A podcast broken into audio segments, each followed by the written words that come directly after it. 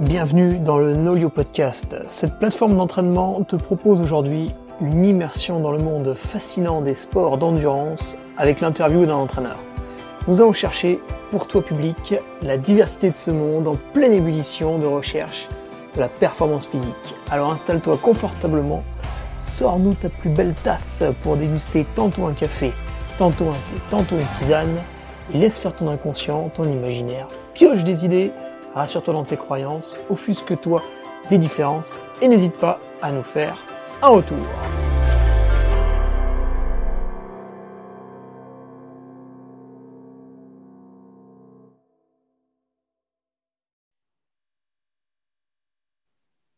Allez, bonjour à tous, vous êtes sur le NoYoCast, c'est épisode numéro 3 et aujourd'hui nous nous entretenons avec un nouvel entraîneur, Patrick Bringer. Patrick, bonjour. Bonjour à tous, salut Hugo. Alors, euh, pour te présenter brièvement, donc là j'ai l'honneur d'interviewer cette fois-ci mon, coach personnel, euh, qui est également coach de plusieurs athlètes. Euh, Patrick, est-ce que tu veux te présenter en, quelques mots, puis nous parler peut-être de ta, de ta formation pour devenir entraîneur? Eh ben, écoute, euh, moi j'ai commencé par l'athlétisme relativement, relativement jeune. Euh, pour ce qui est de l'entraînement, j'ai commencé à entraîner dans, l'école d'athlétisme, processus on va dire classique euh, dans les fédérations. Après, voilà, j'ai eu des années où j'ai pas mal pratiqué à titre personnel. Donc, j'ai toujours entraîné dans, ce, dans cette période-là, on va dire donc entre mes années 17, 18 ans et 30 ans. Et là, ça fait une quinzaine d'années où j'entraîne beaucoup plus. Euh, à la fois sur euh, Clermont-Ferrand dans des, clubs euh, ou associations et puis à distance dans le triathlon, dans l'athlé et dans le trail, et de plus en plus dans le trail depuis une quinzaine d'années, puisque le trail a pris un, gros, un gros essor. Voilà. Et maintenant, je fais pas mal aussi d'activités diverses et variées qui gravitent autour de l'entraînement. voilà, j'ai eu fait un peu de, de formation. Maintenant, je suis aussi dans l'entraînement des jeunes, euh, voilà, des ultra-trailers comme toi. Bref, on essaie de, faire un petit peu tout. donc chez les jeunes, toi, tu as la section minime cadet, c'est ça? Eh ben au départ, en fait, le, Clermont Athlétisme à 7-8 ans a souhaité se développer en demi-fond. Donc, on m'a confié la formation des Benjamins minimes. Et puis, euh, depuis 3-4 ans, on a une structure qui fonctionne assez bien avec, euh, on va dire, 50 à 80 enfants sur euh, les années 12 à 18 ans. Donc, maintenant, j'ai aussi les sports-études du lycée qui s'appelle Blaise Pascal. Donc, on a une trentaine de jeunes qui font du demi-fond avec cette année plusieurs qui ont été internationaux. Donc, on s'en occupe pas mal. Et d'ailleurs, je les ai basculés aussi sur, sur nos lieux, les jeunes, en particulier un groupe de filles qui est, qui est assez impliqué et dynamique. Donc, écoute, c'est des, des, choses que j'apprécie beaucoup et qui sont, euh, qui sont variées, intéressantes, comme euh, voilà, j'aime le faire, graviter un peu autour de, tous ces mondes-là. Je trouve que c'est enrichissant. Bah, c'est vrai que toi, tu as la particularité, c'est assez rare chez les entraîneurs qu'on a eu pour l'instant, euh, d'être à la fois sur le terrain, donc avec les jeunes au bord du stade, à leur donner les consignes à l'entraînement le, jour J, quoi. Par exemple, le mardi soir, le jeudi soir, enfin, je dis n'importe quoi et d'avoir aussi des, gens à distance, donc là en leur distillant les conseils via ordinateur, application, etc. Oui, tout à fait. J'ai commencé à entraîner à distance il y a longtemps, hein, en fait. Euh, bon, on était encore. C'était presque le début du mail. Euh, voilà, le début du mail. J'ai même commencé avant le mail euh, par, par des papiers, tu vois, avant ça. Puis le mail, les petits fichiers Word, jusqu'à il n'y a pas longtemps. Alors, à ce moment-là, à la fois en triathlon et, en trail. mais à ce moment-là, j'étais déjà quand même régulièrement sur le terrain, puisqu'on faisait des, des week-ends, des stages triathlon aussi. J'ai fait ça en Espagne pendant quasiment une dizaine d'années. Euh, où j'allais aider pour une, pour une structure d'un copain. Donc j'ai toujours quand même aimé, vraiment être, euh, être sur le terrain. Après, quand tu as une pratique personnelle, euh, que tu entraînes à distance, que voilà, moi je conservais aussi notre activité professionnelle, les enfants par-dessus, c'est vrai que c'était difficile d'être autant sur le terrain que, que je le souhaiterais. Mais j'apprécie beaucoup ça, de, de varier toutes ces approches. Et euh, l'entraînement à distance a aussi des côtés qui sont super, puisqu'on découvre des gens euh, qui sont d'autres lieux, d'autres endroits qu'on n'aurait jamais connus, avec qui on, noue des, belles relations, des belles aventures. Et le côté terrain, c'est bien sûr, euh, c'est bien sûr différent, mais les deux, je trouve, sont, sont complémentaires et c'est vraiment intéressant d'avoir ces deux volets à l'entraînement. Et puis, tu es, ouais, c'est vrai que c'est pas ton métier principal, l'entraînement, le coaching, puisque tu as toujours, toujours, toujours conservé euh, ton métier d'enseignant, même quand tu étais athlète de, de très très haut niveau. Bah ouais, j'ai toujours voulu garder un pied euh, hors du sport. Euh, ça serait aujourd'hui, je t'avoue que j'aurais une, une vision différente parce qu'aujourd'hui, avec euh, le développement bah, euh, d'Internet, des plateformes euh, comme on utilise, c'est beaucoup plus simple aussi de, bah, justement d'entraîner à distance, de gérer des athlètes d'une façon la plus, la plus rigoureuse possible. À l'époque, nous, il y a une vingtaine d'années, 25 ans même, quand je, euh, je pratiquais beaucoup, tu avais quand même un choix à faire entre ton métier ou une carrière professionnelle. Et une carrière professionnelle euh, dans le triathlon ou le trail, euh, bon, ça reste des sports mineurs où les sources de revenus, elles sont justes. Et moi, je n'avais pas envie de basculer là-dedans parce que bah, ça te met une pression. Moi, le sport, ça a toujours été quand même plutôt une passion complémentaire. Donc, j'ai aimé garder un, pied dans le, métier. J'apprécie aussi l'enseignement bah, parce qu'aussi on côtoie des gens différents. j'ai jamais été on va dire, euh, euh, à ne plus vouloir euh, l'exercer. Donc, alors maintenant, j'exerce beaucoup moins puisque je suis à, temps partiel, mais j'apprécie quand même toujours de, garder un pied hors sport. C'est assez équilibrant. Et ouais, j'ai eu cette particularité à un moment donné quand on était à, voilà, sur les embruns, les trucs comme ça. J'étais presque un des seuls à bosser, mais je ne considère pas non plus que ça m'a pénalisé dans ma pratique parce que j'avais pas non plus le potentiel pour être tout à fait dans les meilleurs. Donc, je suis content d'avoir concilié euh, les deux, même si peut-être j'ai pas, euh, ça m'a un petit peu limité sur certains résultats, mais ça, je le, le regrette pas du tout.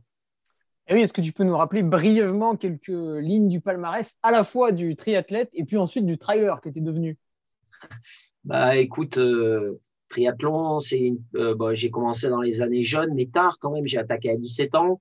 Euh, donc j'ai nagé plutôt mal, voire très mal, ce qui serait rédhibitoire aujourd'hui. À l'époque, c'était différent, euh, puisqu'on faisait le vélo en no drafting, donc euh, l'effort vélo était important. Donc sur les années jeunes, j'ai fini en faisant quatrième des championnats de France de triathlon.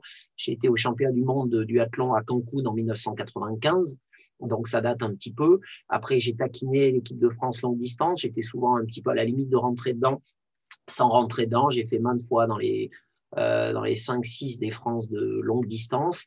Et après, euh, je suis venu sur l'Ironman, qui n'était pas aussi développé qu'aujourd'hui, mais ça commençait. Donc sur l'Ironman de Nice, j'ai fait deux fois le, podium au scratch, deux fois troisième en 2007 et 2008, je crois. Et puis, euh, en parallèle, le triathlon euh, d'Embrun que j'ai fait euh, sept ou huit fois. et j'ai été trois fois sur le podium j'ai dû faire pas plus loin que pas plus loin que 6 ou 7e sur cette course pour, que, que j'appréciais beaucoup et qui était aussi pendant la période des vacances scolaires. Et après, j'ai basculé dans le trail un peu par hasard parce que j'entraînais des athlètes dedans. Et puis finalement, je suis assez vite rentré en équipe de France euh, dès 2011. Et là, ben, j'ai eu la chance de faire pas mal de championnats du monde où j'ai euh, fait deux fois troisième au Connemara, Annecy. Et puis à côté de ça, j'ai essayé d'avoir une pratique polyvalente en trail, à part l'ultra. Donc j'ai gagné un peu toutes les conneries qui existent, ce type euh, varié, tu vois, Saint-Élion, le niveau Les Revards, qui est quand même une grosse ligne sur un palmarès, euh, euh, bien sûr. Et voilà, le Lyon Urban Trail, le Sancy, hivernal, estival. Et un des gros plaisirs, ça a été de gagner les championnats de France, bien sûr, à domicile en 2015. Ça, ça reste un bon souvenir. Mais voilà, j'essaie de faire du trail un peu sur tous les terrains. Après, sortant du triathlon, par contre, j'ai pas voulu rentrer dans l'ultra parce que j'avais quand même arrêté le triathlon pour avoir plus de temps pour entraîner, pour être en famille. Et si je basculais sur l'ultra, je pense que c'était un truc qui était plutôt fait pour moi. Mais de nouveau, il aurait fallu faire long, partir un peu, s'entraîner beaucoup. Donc ça, j'ai pas voulu faire ça, mais j'essaierai quand même d'en faire un ou deux pour euh, ne pas mourir bête et puis entraîner de façon encore plus pertinente sur cette distance parce que c'est, je considère que c'est une chance, moi, d'avoir vécu toutes les choses que j'entraîne. Hmm. Alors justement, le, planning est chargé hein, avec euh, la vie de, famille, les, garçons qui euh, sont très sportifs, donc forcément c'est chronophage parce qu'eux aussi veulent participer et participent fort bien à des compétitions. Pourquoi devenir coach? Pourquoi rajouter encore euh, du temps après le travail, après les entraînements et la famille? Qu'est-ce qui t'a poussé à vouloir entraîner des gens? Bah, comme je te disais, hein, j'ai toujours quasiment entraîné. Hein. Dès 16-17 ans, quand j'encadrais un peu en école d'athlète, il y a des copains qui ont, je lisais tout ce que je trouvais à l'époque. Bon, on n'avait pas Internet. J'étais très avide de connaître l'entraînement. J'ai attaqué à m'auto-entraîner. D'ailleurs, toutes mes années triathlon et trail, je me suis entraîné euh, tout seul, même si j'ai eu la chance de côtoyer euh, euh, des gens qui m'ont beaucoup apporté là-dedans. Mais voilà, j'ai toujours aimé ça. voilà, hein, depuis que je suis fin d'ado, j'ai entraîné. Ça a toujours été vraiment une passion qui est devenue de plus en plus importante. Mais alors, qu'est-ce que je trouve dedans? Je t'avoue que j'ai jamais fait une analyse euh, personnel là-dessus, mais euh, voilà, il y a cet échange, il y a l'envie d'apporter aux autres, de les motiver. Euh, j'ai l'impression que j'ai aussi voilà, ce côté humain où j'aime voilà, être au contact des gens, les, les, secouer un peu, les bousculer, les, essayer de tirer le, meilleur d'eux. Et je trouve que c'est chouette vraiment à ce niveau-là. Moi, ça m'apporte beaucoup. Alors, je sais qu'on a l'impression que je passe énormément de temps de, dedans, et c'est vrai, mais moi euh, voilà, ça m'enrichit tellement à titre aussi personnel. J'ai tellement de bons souvenirs là-dedans que je compte pas mon temps, quoi. Et c'est pas du tout. Euh, c'est ouais, c'est une passion dévorante, mais euh, j'adore ça et je pense que tant que je serai apte intellectuellement, je continuerai d'entraîner parce que j'adore ça. Ah, ça. ça. devrait durer encore un peu normalement. Alors, tu disais que tu étais là dès, dès, les débuts, il n'y avait peut-être pas encore forcément l'Internet, et puis tu es venu à écrire les plans sur Word tu n'es jamais passé sur euh, le, le Google Drive ou le, partage, même si Nicolas Martin a essayé à de nombreuses fois de, t'y pousser. Et euh, miracle, tu adhères à la plateforme Nolio. Euh, quel, est ce, quel est ce bouleversement? Quels outils tu utilises dessus peut-être pour, pour analyser peut-être un peu plus les charges d'entraînement ou pour gagner un peu de temps? Qu'est-ce qui t'a décidé à, à, abandonner le Word? Alors effectivement, je n'ai pas une approche très euh, scientifique au sens d'utiliser trop des outils dans l'entraînement. J'ai eu, voilà, j'ai eu utilisé le cardio, le capteur de puissance à vélo, bien sûr, je continue à le faire, qui nous a apporté beaucoup dans la réflexion de ce qu'on faisait, mais euh, ça reste des outils. Euh, après, j'avais un mode de fonctionnement. Moi, l'idée, c'est d'avoir un outil, quel qu'il soit, que ce soit ce que tu disais, le fichier Word ou Nolio Dot, un fichier qui soit, un outil qui soit, qui me qui permette aux athlètes d'être meilleurs. Voilà, j'ai jamais raisonné en termes de gain de temps ou de choses comme ça. Euh, moi, à l'époque où je faisais du fichier Word, ben, ça marchait, on avait des bons résultats, on avait des athlètes qui progressaient, qui gagnaient, qui gagnaient des grandes courses, que ce soit en triathlon ou en trail, donc ça marchait. Après, bien sûr que euh, tout évolue et, euh, et il faut aussi des fois se remettre en cause. Et l'accès à la plateforme Nolio, elle est venue de deux choses. D'une, j'ai eu un bon feeling avec les personnes qui l'ont fondé. J'ai senti qu'ils avaient la volonté d'apporter quelque chose aux athlètes bien plus qu'aux euh, entraîneurs au départ. Euh, et moi, c'est ce qui m'intéressait, tu vois, dans la démarche, c'est qu'on puisse être, avoir une façon d'échange qui permette aux athlètes de gagner du temps, puisque souvent, c'est des gens bien occupés aussi, ils n'ont pas envie de passer un débrief par mail interminable tous les dimanches soirs. Et là, j'ai perçu qu'il y avait un intérêt là-dessus. Et puis, euh, clairement, c'est mon épouse hein, qui m'a fermement décidé. voilà, plusieurs fois, elle m'a dit Allez, si, si, il faut y aller, il faut y aller. Euh, il faut basculer là-dedans. Euh, et effectivement. Épouse qui, qui, réalisait déjà les petits schémas PPG. Tout à fait, c'est elle qui réalise tout le, le visuel que j'utilisais. C'était les seules couleurs qu'on avait sur le web. voilà. Et, euh, et euh, bon, elle m'a voilà, elle m'a décidé à me lancer là-dedans. Donc, euh, j'ai pas mal discuté hein, avec avec Alexandre entre autres et François pour voir l'intérêt. Je voilà, je voulais vraiment être sûr que ça allait apporter quelque chose aux athlètes. Moi, à titre personnel, je considère comme secondaire si je passe du temps, beaucoup de temps euh, quelque part, c'est le, le, boulot, c'est normal. Mais j'avais vraiment envie que pour les athlètes, ça leur apporte une plus-value. Comme tu le dis, ils peuvent aujourd'hui vraiment suivre euh, ce qu'ils font. Ils ont un bon recul. Ils ont euh, surtout ce que j'apprécie, ils ont la possibilité d'utiliser la plateforme comme ils le veulent. C'est-à-dire qu'on a certains, tu, tu, vois qui je pense dans le groupe, hein, qui sont des, des aficionados du chiffre, qui veulent être pointus, qui ont, qui ont un, euh, pour qui euh, pouvoir tout savoir de leur entraînement, c'est un enrichissement dans la, dans la pratique. Et c'est chouette aussi, c'est des gens qui nous apportent. Et puis il y en a qui souhaitent utiliser ça de façon très simple, presque comme un, carnet d'entraînement. Et ça, Nolio n'oblige pas à la complexité. Mmh. Donc euh, c'est quelque chose, moi, qui m'a attiré. C'est-à-dire que on pouvait faire rentrer dedans des gens qui n'étaient pas, il faut respecter ça, qui fonctionnent de façon simple, et puis des gens qui étaient passionnés de chiffres, de stade, de watts, de, de cardio, qui voulaient vraiment suivre leur charge d'entraînement avec les, moyens les plus les plus aboutis qu'on ait aujourd'hui. Donc le fait de pouvoir faire tout ça à partir du même outil et un outil bien sûr qu'on peut utiliser euh, partout. Hein, euh, voilà, moi je bouge pas mal, donc euh, aujourd'hui je peux être tous les jours dessus de, mon téléphone, de l'ordi, de, de, partout dès que j'ai un trou. Donc c'est, je pense qu'on travaille mieux et plus efficacement bien sûr depuis qu'on a ça et c'est pour ça que je, je, continue avec bien sûr. Et comme je te le disais en début de de discussion. C'est pour ça aussi que j'ai mis les jeunes dessus et je peux te dire que pour eux, c'est un vrai levier de progrès et aussi euh, un gain d'efficacité de, pouvoir échanger comme ça en temps réel, parce qu'il y a des personnes qui n'osent pas toujours te, déranger, entre guillemets, euh, tu vois, par message, par SMS, par mail. Et par contre, par cet outil-là, bah, ils savent que euh, voilà, l'échange va être possible et voilà, ils sont plus attentifs aussi à ce qu'ils font. Donc, moi, je trouve que c'est gagnant-gagnant. Hmm. Alors aujourd'hui, tu as pas mal d'athlètes à distance. c'est un peu le cas toutes les années. On pourrait dire que tu es complet, mais il y a toujours un, un projet ou deux qui peut te séduire. Alors, comment tu choisis justement chaque année Peut-être euh, il y en a un qui part aussi, ça dépend. Comment tu choisis de coacher quelqu'un parmi les, nombreuses demandes à chaque fois? Oui, alors on a beaucoup de demandes et on en a de plus en plus. Alors, euh, bien sûr, je me suis entouré de, bah, d'autres entraîneurs qui, sont, qui ont tous la particularité d'être des gens que j'ai entraînés avant pendant longtemps, parfois même très longtemps. Hein, euh.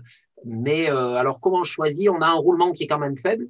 Euh, parce qu'on est une grande famille et que les gens sont souvent contents d'être avec nous aussi pour euh, les à côté, tu vois, le, soutien dans la vie, se retrouver dans les week-ends, voilà, ça dépasse le cadre de l'entraînement et ça, c'est quelque chose qui est, une grosse satisfaction pour moi de, voir que les gens se voient en dehors, il y en a même qui partent en vacances ensemble, etc.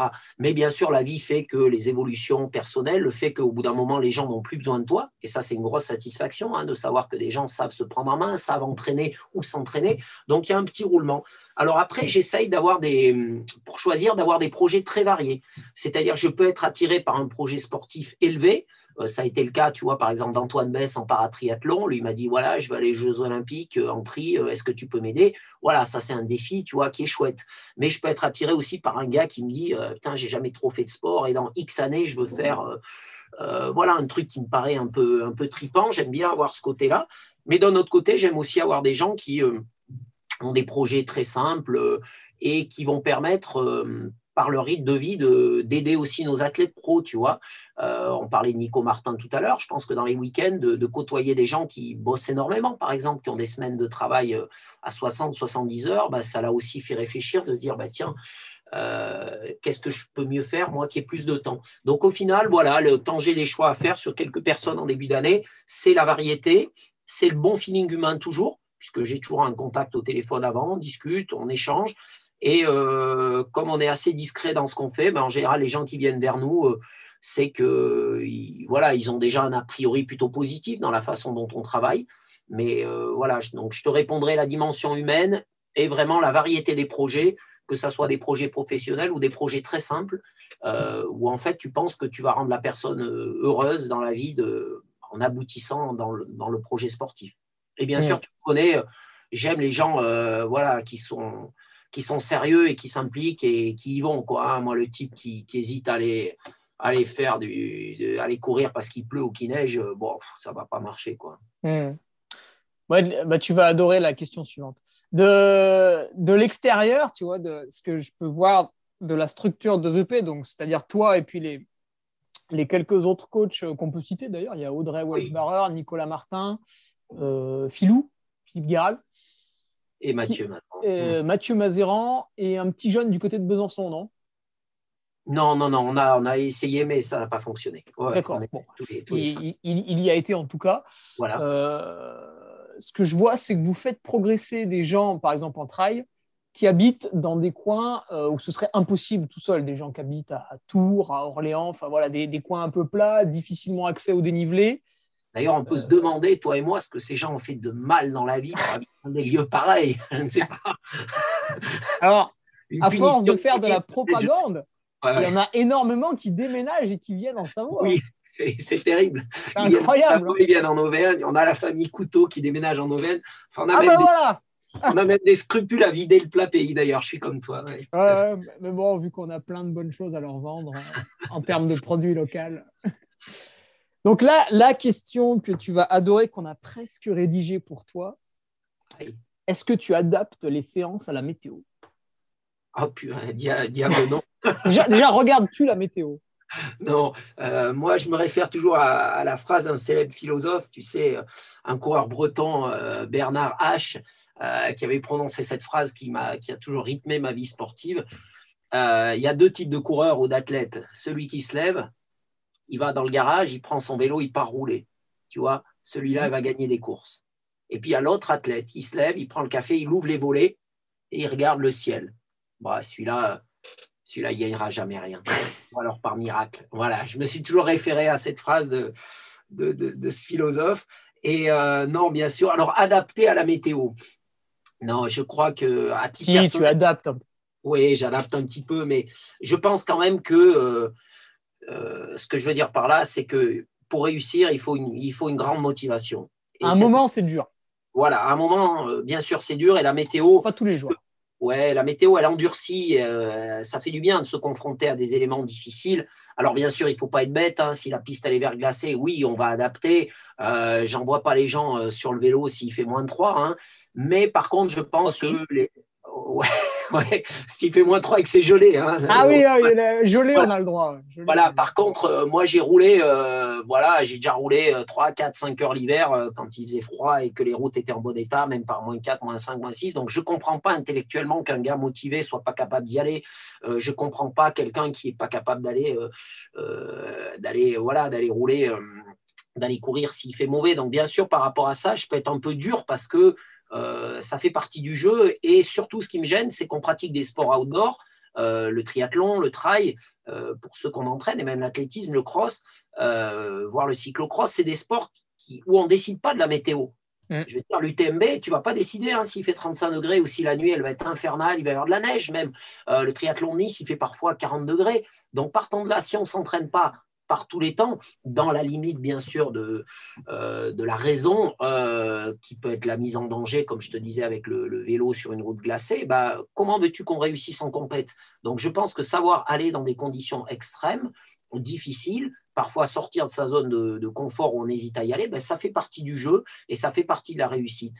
Donc euh, j'adapte, on va dire, très ponctuellement. Mais quand même, la météo, bien sûr, elle fait partie du jeu et il faut faire avec. Après, euh, oui, comme tout le monde, je m'adapte. Et par exemple, l'hiver, les séances de PMA, euh, bah, je, les, propose bien sûr sur le home trainer, mmh. euh, qui est un outil qui est, parfait, qui est excellent et qui, de mon point de vue, apporte aussi d'autres bienfaits en termes d'adaptation pour le corps et le mental. Mais il faut être capable de s'entraîner par tous les temps, c'est une évidence. Alors, tout à l'heure, tu nous as parlé de, de la fréquence cardiaque que tu as eu utilisée à un moment donné. Est-ce qu'aujourd'hui, pour quelques athlètes, tu fais du suivi HRV Non, alors je m'y suis intéressé parce que je suis en contact euh, quasiment quotidien avec Jean-François Pontier qui bosse pour la FFA et qui est euh, un peu responsable pour la Fédé du suivi HRV des athlètes de haut et de très haut niveau euh, actuellement. Donc on a beaucoup échangé là-dessus, il m'en a parlé, mais j'en ai parlé aussi avec, avec Benoît Nave quelques fois. Mais non, moi je l'utilise pas. J'y viendrai peut-être un jour, il faut jamais dire jamais, mais pour l'instant je m'en sers pas. Euh, par contre, euh, le, suivi cardiaque à l'entraînement, à un moment, on s'en servait tous énormément et avec euh, une vision qui était un peu trop exclusive. Aujourd'hui, je suis revenu de ça, mais j'en suis pas totalement revenu. C'est-à-dire que je pense que ponctuellement, pour un débutant, par exemple, pour, pour adapter ses ressentis avec la réalité, le, cardio, ça peut être très intéressant. L'hiver, j'aime bien que les athlètes le mettent sur les séances VMA pour voir si on va bien vers l'objectif euh, voulu. Euh, voilà, donc de temps en temps, l'usage du cardio euh, m'intéresse. Après, par contre, oui, je suis contre le mettre tout le temps parce que on fait des athlètes qui sont après gadgetisés, qui sont incapables d'écouter leurs sensations et les ressentis. D'ailleurs, même à vélo, aujourd'hui, ils sont un peu revenus hein, du, tout, du tout watt ou du tout cardio. Les ressentis, ça reste quand même la priorité, ce qui se passe dans le corps. Et un athlète de bon, de haut niveau ou euh, qui tend vers une pratique épanouie, il doit être capable de se détacher de ses outils pour sentir vraiment ce qui se passe dans son corps, même s'il a une séance assez précise à faire, comme au seuil par exemple. Euh, voilà, donc ça reste pour moi des outils complémentaires. Et voilà, pour répondre purement à ta question, le HRV, j'y vivrai peut-être, mais pour l'instant, euh, je ne vois pas forcément l'utilité, hormis plus à certains moments qui seraient les stages, le moment où il y a de l'altitude, des choses comme ça. Hmm. Un peu comme l'an passé quand j'ai fait le, le mois de préparation d'altitude, mais là, je ne t'ai pas embêté avec ça. Je me suis moi-même euh, mis le cardio, j'ai bricolé avec. Oui, bien sûr, il y a des moments où c'est euh, euh, quand les athlètes vont être dans des volumes d'entraînement qui dépassent ce qu'ils font d'habitude, quand ils vont être sur des charges qui sont extrêmement importantes, quand ils vont être voilà, dans des conditions de chaleur, d'humidité ou d'altitude. Là, justement, ça peut être un outil intéressant pour recaler ses sensations par rapport à cette nouvelle réalité, à ce nouveau stress que subit l'organisme. Euh, ou encore une fois, dans certains cas, pour voir si euh, la fatigue n'est pas excessive. Mais voilà, c'est un outil parmi tant d'autres qu'on a aujourd'hui qui est intéressant. Alors, cette météo, c'est l'hiver. L'hiver, normalement, tout le monde observe plus ou moins une petite période de coupure, même si, avec, euh, que ce soit en triathlon ou en trail, on peut aller courir un peu à l'étranger. Donc, ça décale parfois les saisons. Par exemple, chez moi, qui a un emploi du temps un peu différent. Mais néanmoins, on va quand même parler préparation physique en ce moment. Voilà, pour toi, quelle place ça prend dans le planning d'un athlète? Est-ce que euh, ça change drastiquement les choses? Et puis surtout, comment tu définis le terme préparation physique qui est un petit peu fourre-tout? Tu, veux dire la préparation hivernale après la coupure C'est ce que tu entends Voilà, tu sais, quand les gens discutent entre eux, euh, voilà, le cliché, c'est couper l'hiver, voilà, 3-4 semaines. Et puis après, on fait une prépa physique. Donc peut-être faire d'autres sports, euh, du VTT ou euh, du ski de fond, de la musculation en salle, etc. moi, je te connais, puis j'ai subi ces programmes. Je sais qu'il y a les circuits training, PPG, puis PPS qui sont un peu plus corsés après. Donc, comment toi, tu les abordes? Est-ce que pour tous les athlètes, tu, vas mettre des, séances pendant plusieurs semaines qui, vont se ressembler un peu pour repréparer le corps à une longue saison, que ce soit en trail ou en triathlon? Tout à fait. Ouais, j'ai plus cette vision-là, Hugo, qui est que à un moment, il faut se reposer. Mais je n'ai pas une vision dogmatique parce que, comme tu le dis, aujourd'hui, les calendriers sont très éclatés pour les athlètes euh, d'un certain niveau. Il y a des courses toute l'année, il y a des courses à l'étranger. Mais bon, si on enlève ces exceptions-là, on va dire qu'il y a quand même un moment dans l'année, euh, qu'il soit en hiver ou à un autre moment, hein, parce que tu vois, euh, bien sûr, le biathlon fonctionnerait différent, de nous, hein, puisque voilà, pour eux, la pleine saison, c'est l'hiver. Euh, moi, je gère pas d'athlètes de, ce type-là. J'ai quand même la plupart des athlètes en trail, en triathlon, où le plus important, il est au printemps et l'été, hein, et l'automne, on va dire, les, grandes courses. Donc, partant de là, l'hiver, je pense que pour le corps, c'est quand même une période compliquée. Euh, les jours sont plus courts, euh, beaucoup plus courts, il fait froid, on a tendance à être un petit peu plus malade, etc. Donc je pense qu'il y a un moment où il est intéressant de se reposer. se reposer, c'est physique et euh, c'est psychologique. Euh, quand on est jeune, on a moins besoin de le faire. Tu vois, tu parlais de mes enfants tout à l'heure. Eux, voilà, ils se reposent un peu parce qu'on leur dit qu'il faut le faire et parce qu'on veut les préserver, mais ils n'en ont pas le besoin psychologique. Un adulte qui doit gérer parfois des charges familiales, professionnelles, physiques, à la fin euh, d'une saison, il peut être vraiment émoussé, je dirais mentalement, ou parfois même pour son entourage. son conjoint, sa conjointe, ça peut être important d'avoir des semaines où le sport devient totalement secondaire. Tu vois Donc euh, la coupure, je pense qu'elle doit avoir lieu d'une façon ou d'une autre. Ça, c'est le, premier postulat. Alors moi, je peux proposer des coupures qui sont très variées, hein, euh, mais globalement, je pense qu'il y a des moments donnés où il faut se reposer. Après, il y a des moments où on sent que l'athlète, c'était peut-être ton cas à la fin de cette année, où je sens qu'une coupure assez longue sans sport ou très légère, elle peut être bénéfique. Donc dans ce cas-là, je suis absolument pas réticent à 3-4 semaines sans faire de sport. J'ai déjà proposé, même il y a un athlète du groupe euh, on pourrait citer, mais peu importe, je lui ai demandé de faire six semaines de coupure. Voilà. Mais dans certains cas où les gens s'entraînent pas tellement, où je les trouve bien, euh, je trouve aussi ridicule de leur imposer de couper trois semaines s'ils sont en pleine forme, qui s'entraînent que trois, quatre fois par semaine. Pourquoi les faire couper? Euh, Il y, en a dans ces cas-là, ça va être juste une semaine. Ou encore, ça va être des micro-coupures après chaque course qui fonctionnent très très bien en trail. voilà, il y a des gens en trail, je les fais couper une semaine après chaque trail de 30-40 km, puis le fait de faire ça, la régénération, elle est naturelle. Voilà, donc il y a un moment donné où il faut se reposer. Après, je suis assez en phase avec ce que tu expliquais, c'est-à-dire que je pense qu'après, il faut trois mois, trois mois à peu près, qu'on peut appeler de la réathlétisation, de la prépa physique, euh, je ne sais pas le, bon terme, mais je pense qu'il y a trois mois ensuite où il faut reconstruire le corps patiemment, où il faut oublier un petit peu les compétitions, ou alors faire des compétitions qui soient euh, beaucoup plus courtes. Euh, et mentalement moins énergivores. Donc, dans ces trois mois-là, ouais, j'aime bien reposer les choses avec de l'aérobie tranquille, avec parfois d'autres sports si l'occasion se présente, le VTT, le ski de fond, la natation, bien sûr. oublier un peu le vélo pour les triathlètes, qui est une discipline qui prend du temps, par exemple, courir un peu plus. Et dans ces temps-là, je pense qu'il faut essayer de rebâtir un corps solide. Donc, progressivement, d'aller bien sûr vers du gainage, de la proprio, des étirements, puis après, petit à petit, du renforcement musculaire. Euh, ça peut être des circuits, euh, comme tu le disais, PPG, puis PPS. Pour certains, ça peut être du renforcement en salle. Euh, mais voilà, je pense qu'il faut se donner deux, trois mois comme ça où on prépare le corps à des charges plus importantes et aux compétitions. Donc moi, j'aime bien avoir ces trois mois-là. Je trouve que c'est chouette. On sent qu'on bâtit l'organisme des gars ou des filles pour, pour ce qui arrive. Donc voilà ma vision de la prépa physique. Une période tranquille, progressive, avec de l'aérobie, et où on euh, prépare le corps à la suite, et où on peut faire aussi des choses qui sont très intenses et différentes de ce qu'on fait habituellement. Voilà, de, l'explosivité, des sprints, des petites côtes, des choses comme ça. Ah, c'est pile ce qui m'attend. Oui, voilà.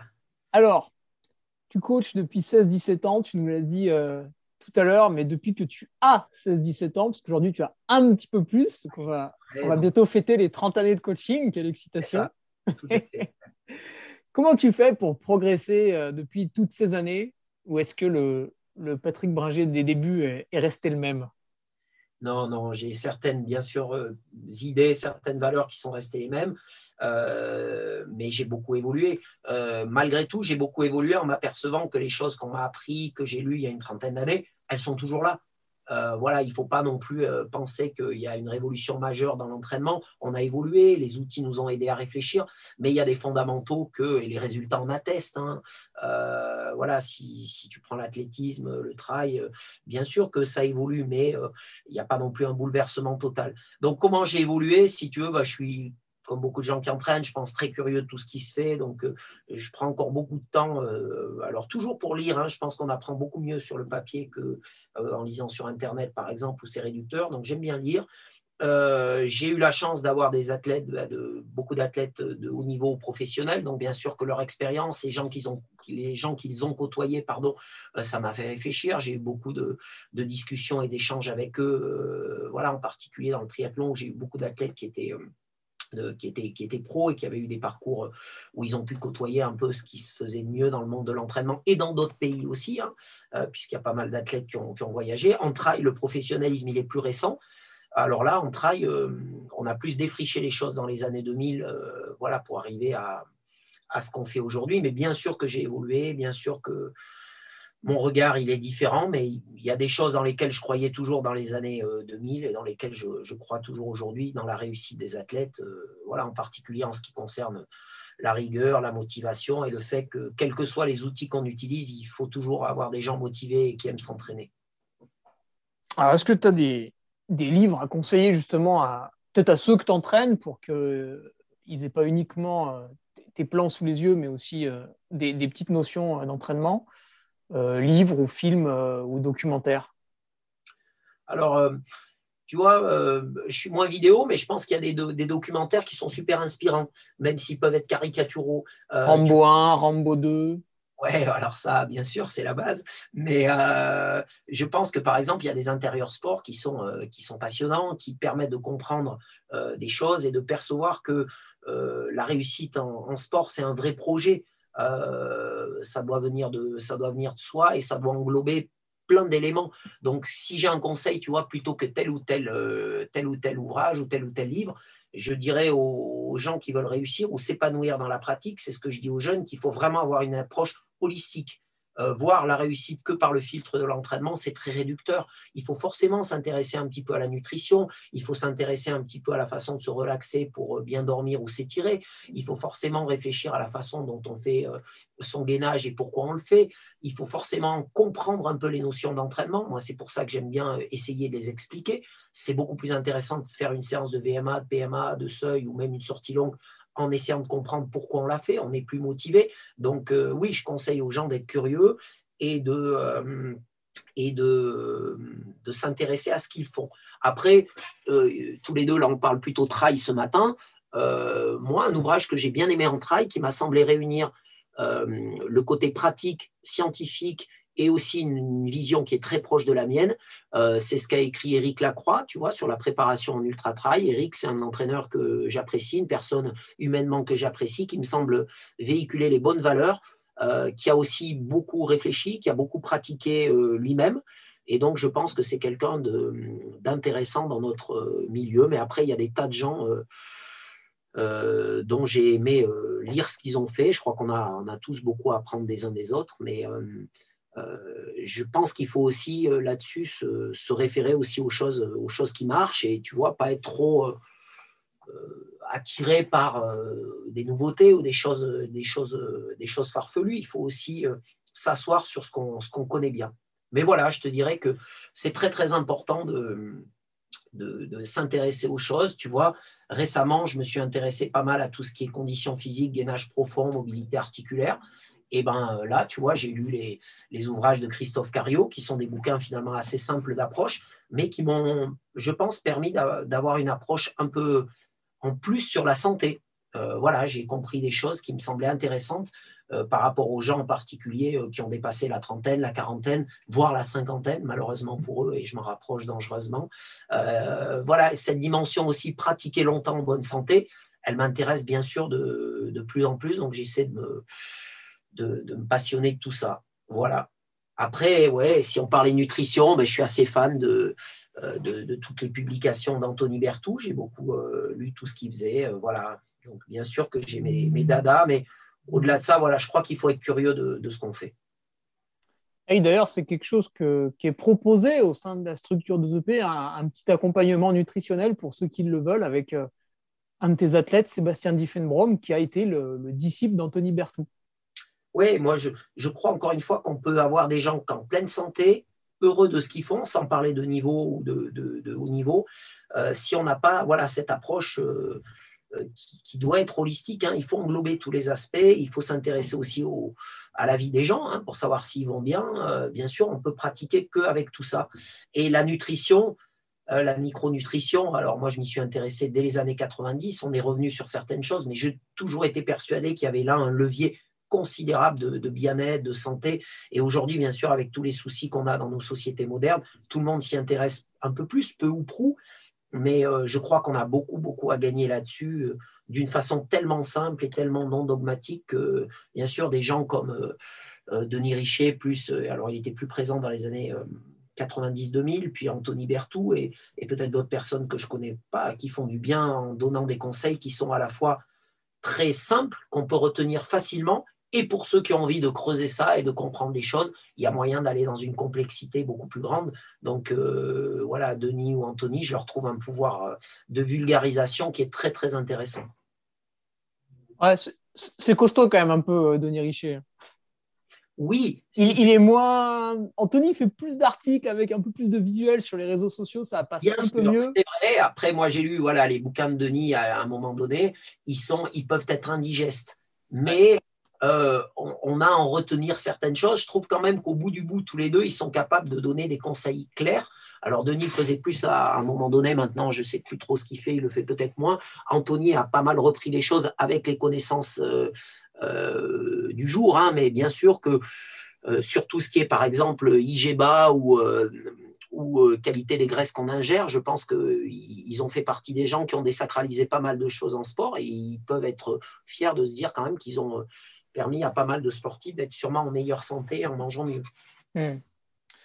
Alors, avec toutes ces années de coaching derrière toi, tu as dû en voir passer des nouveaux entraîneurs, certains ont duré, d'autres non, et puis voir passer les, nouvelles techniques d'entraînement. Donc, tu as, as, mis quand même beaucoup de temps à passer sur euh, le futur, les petites applications. Euh, les gadgets, il y a eu le cardio, il y a maintenant le capteur de puissance euh, en vélo, il y a le capteur de puissance, bon, c'est un peu foireux en trail, mais ça marche assez bien sur route euh, à, pied. Comment tu dirais que le métier de coach a évolué tout au long de, ces dernières années? Alors, je pense que c'est très, très différent selon si on est sur le terrain ah, oui à distance, euh, vraiment. Voilà, moi, pour euh, côtoyer les deux milieux de près, euh, y compris dans des domaines comme la natation, hein, où j'ai beaucoup de contacts encore par connaissance ou parce que mes enfants étaient dedans, je te dirais que l'évolution, elle est beaucoup moins visible sur le terrain, que dans l'entraînement à distance. Et c'est logique, puisque à distance, ces outils vont permettre d'avoir ce qu'on voit sur le terrain. Si je prends mon cas personnel, tu vois, quand je vais au bord du stade, j'ai un cahier, hein, format A4, j'écris les séances et puis c'est tout. Et j'ai un chronomètre. Et les jeunes, même euh, si certains font des performances qui taquinent des records de France ou des niveaux internationaux, je leur demande d'avoir une montre. Et puis c'est tout. voilà, donc on peut être, on peut rester très simple et très efficace. Et je vois des entraîneurs euh, qui sont incroyablement efficaces, euh, qui fonctionnent encore d'une façon simple. Maintenant, euh, tout le monde a évolué et a appris de ces outils-là. Moi, le premier, et beaucoup d'entraîneurs, même anciens, sont rentrés petit à petit là-dedans, évidemment. Je pense que dans le vélo, par exemple, personne ne peut nier que le capteur puissance a apporté beaucoup, a fait réfléchir les gens, a parfois confirmé certaines méthodes qu'on utilisait, mais en tout cas, ça, c'est une vraie révolution, par exemple, dans le vélo. Euh, je pense qu'à pied, on a moins cette révolution-là. Alors, euh, évidemment, il y a des entraîneurs euh, qui ont basculé dans le côté ultra connecté, qui pensent que la vérité sort de toutes les machines possibles et imaginables. Moi, je ne le pense pas. Je pense qu'il faut avoir une vision intermédiaire dans tout ça pour, pour réussir. Et je crois, je crois pas qu'un jour, et même jamais le, tous ces outils-là qu'on peut avoir à disposition remplaceront complètement les échanges qu'on peut avoir avec les athlètes, les ressentis, tout ce qui se passe dans leur corps.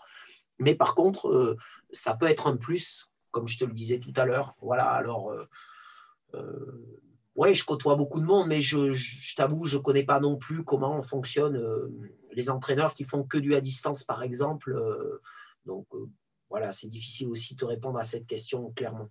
Mmh moi, j'ai apprécié euh, venir euh, régulièrement faire quelques séances avec toi ou les week-ends avec euh, une trentaine d'athlètes coachés par les, par les mêmes personnes. Ça fait du bien. Puis après, ça fait aussi du bien de retrouver un peu son, son train-train quotidien avec les petites applis, tout ça.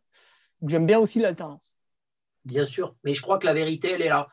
c'est-à-dire se servir de ça parce que c'est des choses formidables et qui permettent d'avoir des feedbacks exceptionnels. Hein. tu vois, moi, quand je regarde une séance VMA à distance, euh, de quelqu'un qui a le cardio sur Nolio, mais c'est génial. Je sais où il est, je sais comment il a fait sa séance. Je vois Voilà, tu as des mêmes choses avec le capteur puissant, c'est exceptionnel, il ne faut pas s'en priver et ça permet à certains moments de recaler des choses.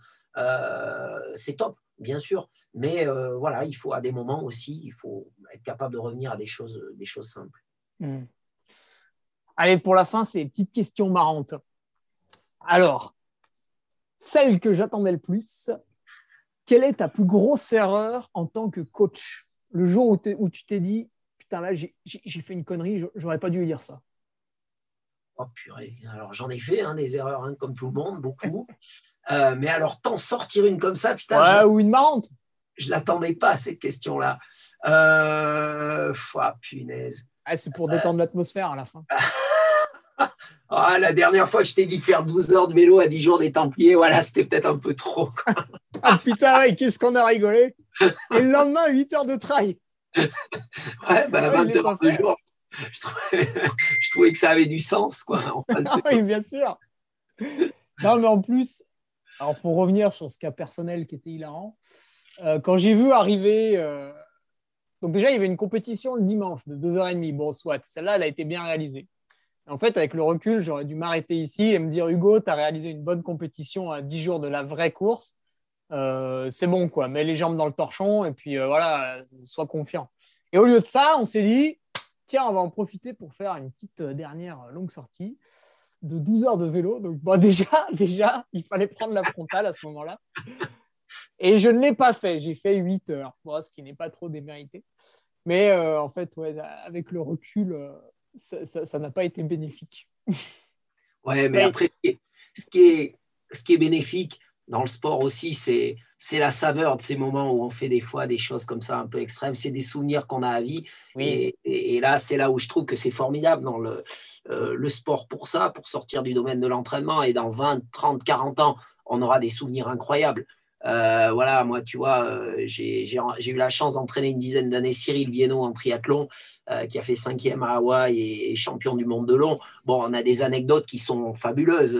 lui, il n'osait pas regarder la semaine entière il, cachait, le fichier, ne regardait que le jour même parce qu'il avait, il avait toujours peur de, rentrer chez lui quand il était en stage. Et une fois, il, voilà, une fois, il m'avait dit Ah ouais, putain, on va loin, on va loin, mais finalement, euh, même la veille de l'affûtage, la veille de la compète, on ne sait pas si ça va passer encore. Et puis, bon, souvent, ça a passé, on a pu faire des on a pu faire des, choses géniales. Ouais, des fois, on fait quelques conneries comme ça, mais euh, en tout cas, euh, c'est des demi-conneries parce que ça fait des souvenirs, euh, ça fait des souvenirs fabuleux.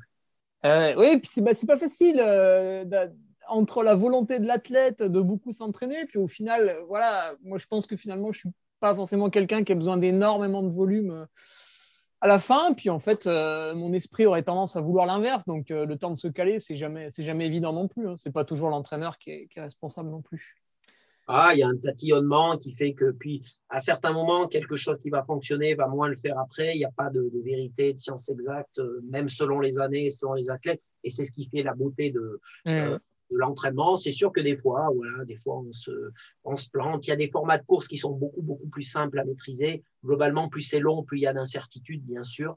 Euh, mais bon, c'est le charme de l'entraînement. Et regarde, aujourd'hui, on sourit. voilà, ah ouais, non, mais l'aérobie n'est jamais perdu. Il faudrait que je pense à noter un peu toutes les anecdotes. Ah ouais, mais tout à fait. Je sais qu'un jour, tu nous feras un livre là-dessus. Eh, ouais, t'en as déjà du boulot avec Nico. Alors, à l'inverse, la perf dont tu es le plus fier d'un de tes athlètes, ou alors celle, euh, vraiment, tu t'es dit, euh, putain, il m'a étonné, ou alors, euh, je suis content pour lui, quelque chose comme ça. Ah, j'ai eu la chance d'avoir ce sentiment-là vraiment beaucoup de fois, Hugo. Alors, c'est dur. Là, bien sûr, je vais, je vais faire de, je vais faire de la peine à des tas d'athlètes à qui je ne vais pas penser aujourd'hui parce qu'il y, a des, y a des perfs, on va dire, euh, secondaires qui m'ont fait tellement plaisir. Hein, tu vois, c'est ce qui motive aussi à l'entraînement, ce bonheur-là. Alors, te faire une liste, c'est incroyable. C'est euh, c'est dur à faire, mais globalement, j'ai quand même eu ce sentiment de, vraiment de, vivre des choses chouettes quand les gens ont réussi à être sélectionnés en équipe de France. Tu vois, si je reviens récemment euh, dans des choses, bien sûr, euh, en trail, j'ai eu pas mal d'athlètes dans ce cas, mais tu vois, je ne peux pas repasser comme ça 20 ans en arrière et, te sortir tous ces moments-là, mais euh, Marion, Delespierre et, et, et, Thibaut Garivier, tu vois, pour eux, l'équipe de France, c'était un rêve. Alors, ils vont pas y aller, du coup, euh, en Thaïlande puisque c'est annulé. Ils mais y sont, mais les championnats du monde sont décalés. Voir leur émotion, l'émotion dans leurs yeux, puisque j'étais à l'arrivée, à l'arrivée des passerelles des Montena, tu vois, euh, ça n'a pas de prix. Euh, ce jour-là, Nico qui gagne aussi à domicile, qui est pris, tu vois, ça, c'est des choses. Ah, putain, ça te nourrit pour, pour 10 ans, quoi. Tu es heureux, et même si tu t'es couché tard, tu as passé des coups de téléphone, tu as stressé pour eux, putain, c'est génial.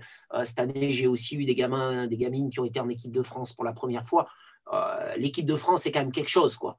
Voilà. Après, si j'avais une perf à te sortir comme ça, qui m'a le plus fait triper, ah, je te dirais quand même la cinquième place de, Cyril Vienno à Hawaï, parce que Hawaï, c'est un niveau euh, intergalactique, c'est fou. C'est un garçon qui représente tout ce que j'aimais dans le sport avec des valeurs de travail incroyables. Et voilà, j'ai suivi, j'étais pas à Hawaï, mais j'ai suivi la course derrière l'ordinateur toute la nuit. Et là, ouais, il m'a mis sur le cul parce que je ne croyais pas qu'il puisse rivaliser comme ça avec les meilleurs mondiaux euh, sur la plus grande course euh, du monde en triathlon. Euh, alors que c'est quelqu'un qui, dans les catégories jeunes et au début de sa vie senior, n'était pas non plus un, gars pétri de qualité. Donc, ouais, là, ce jour-là, ça sera une des plus belles émotions. Mais encore une fois, j'en ai eu des, j'ai eu la chance d'en vivre des tas et je remercie les athlètes pour ça, de leur confiance, parce que euh, c'est un projet à deux, mais c'est aussi des gens qui te font confiance. Et, euh, et voilà, quand tu vois des athlètes faire la semaine du mieux possible, euh, tu sais aussi que quelque part, ils te donnent dans leur... ils te donnent une partie de leur destin sportif en main, et c'est quelque chose dont j'ai conscience parfois, et pourquoi on essaie de bien faire les, choses. Mais quand ça réussit, bah, c'est comme l'an prochain quand tu vas faire putain 4-5e à l'UTMB, ça va être un kiff magistral, quoi, magistral. Ah, on va se régaler. Ça va être énorme. Alors, est-ce qu'il y a depuis toutes ces années une personne que tu rêves de coacher parce que c'est marrant, parce que tu veux savoir comment ce gars il fonctionnait avant ah, euh, Aujourd'hui, non. Tu vois, j'ai pas d'idée comme ça. Alors, par contre, j'ai eu des moments où des athlètes sont venus vers moi où c'était un gros kiff parce que c'est des gens que je voyais avant vraiment de loin comme des gens voilà, des gens qui avaient un niveau extraordinaire. Tu vois, j'ai eu seulement quelques mois euh, parce qu'il voulait essayer longue distance. Frédéric Belobre, hein, qui, avait, qui, a, fait euh, voilà, une des plus grandes euh, carrières en tri, il voulait se mettre aux longues distances. Donc, il m'avait contacté. On avait un bon feeling. On a fait quelques mois, ça marchait bien, mais il n'avait plus le. Il plus la flamme en lui de, faire les heures, quoi. Donc rapidement, il m'a dit bon, écoute, j'ai plus la, motive. Mais ça, c'était une chouette aventure. plus récemment, tu vois, euh, j'ai commencé à travailler avec Davidos qui a fait quatre des jeux en triathlon et qui veut gagner le Grand Raid de la Réunion. Pour lui, c'est le, deuxième défi de sa vie. Il voulait aller au JO et il l'a fait. Et, de quelle façon en faisant la, ben voilà, ce qui est toujours la meilleure perf euh, française de l'histoire. Et quand il m'a dit je veux gagner le Grand Raid, bon, ça c'est le genre de choses. Et euh, c'est des gens, ouais, c'est des gens que tu es content de rencontrer parce que bien sûr ils ont un vécu sportif qui est incroyable. Euh, et, euh, c'est intéressant d'essayer de, leur apporter ce que tu sais dans la nouvelle discipline qu'ils veulent faire. Voilà. Alors, euh, voilà, dans le cas de David, ça a été compliqué pour lui avec la famille, avec les, enfants. Ils ont un souci avec leur, troisième petit, donc il n'a pas pu bien s'impliquer dans ce, projet-là. Mais là, ça repart. Et voilà, aider des gens comme ça qui ont des chouettes, voilà, qui ont eu des carrières, des carrières voilà, exceptionnelles, euh, c'est ouais, c'est forcément des bons moments. Mais là, tout de suite, non, j'ai pas un athlète comme ça à te dire, euh, tiens, euh, il y a plein de gens qui m'ont contacté, ça m'a fait super plaisir parce que c'est une forme bien sûr de confiance, quelque part modestement de reconnaissance. Donc c'est sûr que ça te fait plaisir, mais tout de suite, voilà, tout de suite non. Alors par contre, au fur et à mesure que tu me poses ta question, tu vois, je réfléchis en moi. Alors bien sûr, tu vois, j'ai j'aime beaucoup le beaucoup, bien sûr, le, triathlon, j'aime beaucoup le, cyclisme aussi, euh, en tout cas certains cyclistes. Et euh, voilà, euh, un gars comme Romain Bardet, je sais pas, moi, s'il me dit, tiens, j'ai envie d'aller faire en brun, c'est sûr que, comme on le côtoie de temps en temps, ça serait un kiff magistral. Mais il y en a d'autres, hein, je sais pas, moi, il y en a plein hein, qui arrêtent. voilà, si vous voulez faire en brun, si vous voulez faire des choses comme ça, on vous aidera avec plaisir. voilà, surtout si vous savez nager. Warren Barguil, tu vois, il sait nager. ah oui des mecs comme ça, euh, bien sûr que c'est quelque part un, honneur, une reconnaissance dans leur discipline. Tu peux rien leur apporter de spécial, évidemment, mais euh, quand ils ont un kiff dans une après-carrière, ça c'est chouette, tu vois. Euh, voilà, donc ce genre de personnes, si en plus tu les apprécies et qui t'ont fait t'ont fait vibrer dans leur sport, c'est chouette. Et moi, je suis un, fan de sport aérobie en général, hein, j'adore ça. Donc voilà, le jour où si on peut donner un coup de main à ces gens-là, c'est encore une fois modestement parce qu'ils savent déjà beaucoup de, choses sur leur sport, euh, ça sera avec plaisir. Hmm. Et alors, euh, est-ce que tu penses qu'il est judicieux de coacher son, conjoint? Je sais que dans la famille Bringer, tout le monde, tout le monde fait son quota de, sport dans la semaine. Ça ne déroge pas à la règle. Je sais que Marielle, ta femme, participe à quelques maratrailles. Hein. Elle ne fait pas des petits formats. Alors, est-ce qu'il y a quelques conseils euh, comme ça qui sortent ou est-ce que c'est un terrain où il ne faut pas s'aventurer? Alors, j'ai tout vu hein, euh, là-dessus. J'ai tout vu. Euh, j'ai certains avis, mais encore une fois, il n'y a pas de dogme. je pense que quand on peut, il faut éviter.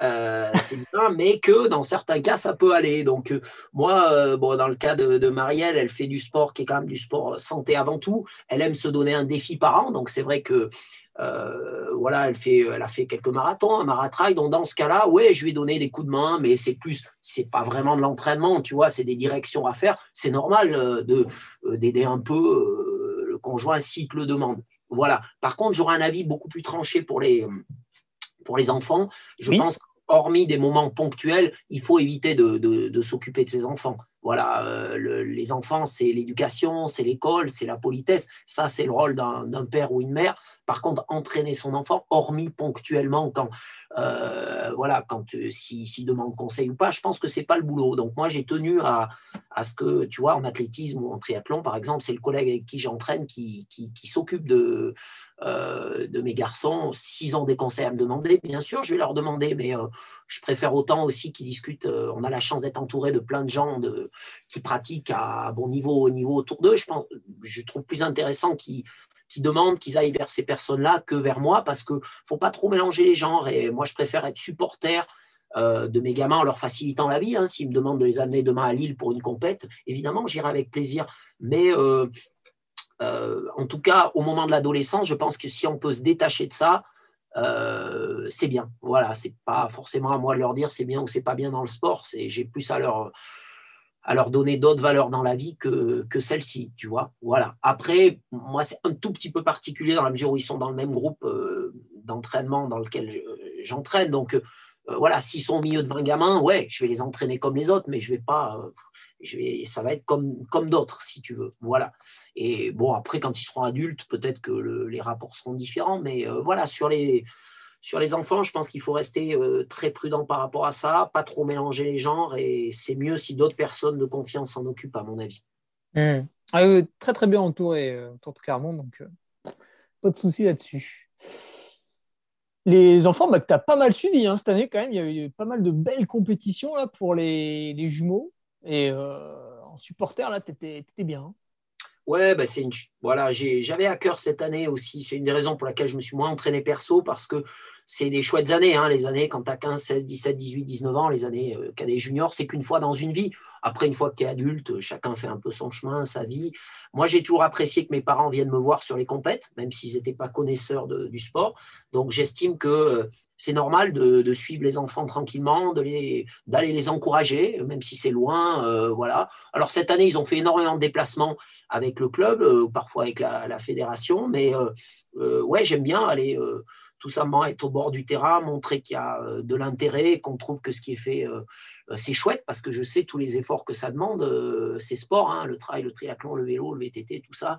Donc, ouais, j'ai pris beaucoup de plaisir cette année à les voir s'épanouir, progresser, à être heureux, à aller tout seul, tu vois, un peu en stage, à prendre plaisir à être à la montagne, tu vois, c'est un truc qui, me fait plaisir. Je vois qu'ils aiment être avec les copains, aller s'entraîner, pas que pour le, les résultats, mais tout simplement pour être heureux dans la vie. Donc, euh, c'est chouette. Alors après, ouais, les résultats ont été, euh, ont été bons, euh, voire très bons dans certains cas cette année, et, c'est tant mieux s'ils s'y retrouvent, mais voilà, il faut, apprécier ces moments-là. C'est chouette, bien sûr, quand on est passionné de sport, d'avoir ces enfants qui s'éclatent là-dedans. Ça, je ne vais pas le nier. Dernière euh, petite question, non, juste deux, avec une petite rétrospective après pour se faire plaisir avant de se quitter. Parmi tous tes athlètes, évidemment, il y a des athlètes féminines. Tu as des hommes et des femmes, que ce soit en triathlon ou en trail d'ailleurs. Est-ce que tu observes quelques différences à l'entraînement, que ce soit euh, dans ta manière de donner l'entraînement ou dans leur manière de réaliser les entraînements? Voilà, est-ce que hommes, femmes, est-ce qu'il y a des, des petits trucs que tu as pu observer dans, tes, toutes tes années de, coaching? Oui, c'est vraiment des psychologies différentes. Euh, j'ai entraîné très peu de femmes à l'âge adulte parce que pendant longtemps, euh, j'ai trouvé euh, pour certaines très très compliqué. voilà, pendant longtemps, j'ai dit il faut une licence de psychologie pour être capable d'entraîner comme il faut des, des femmes.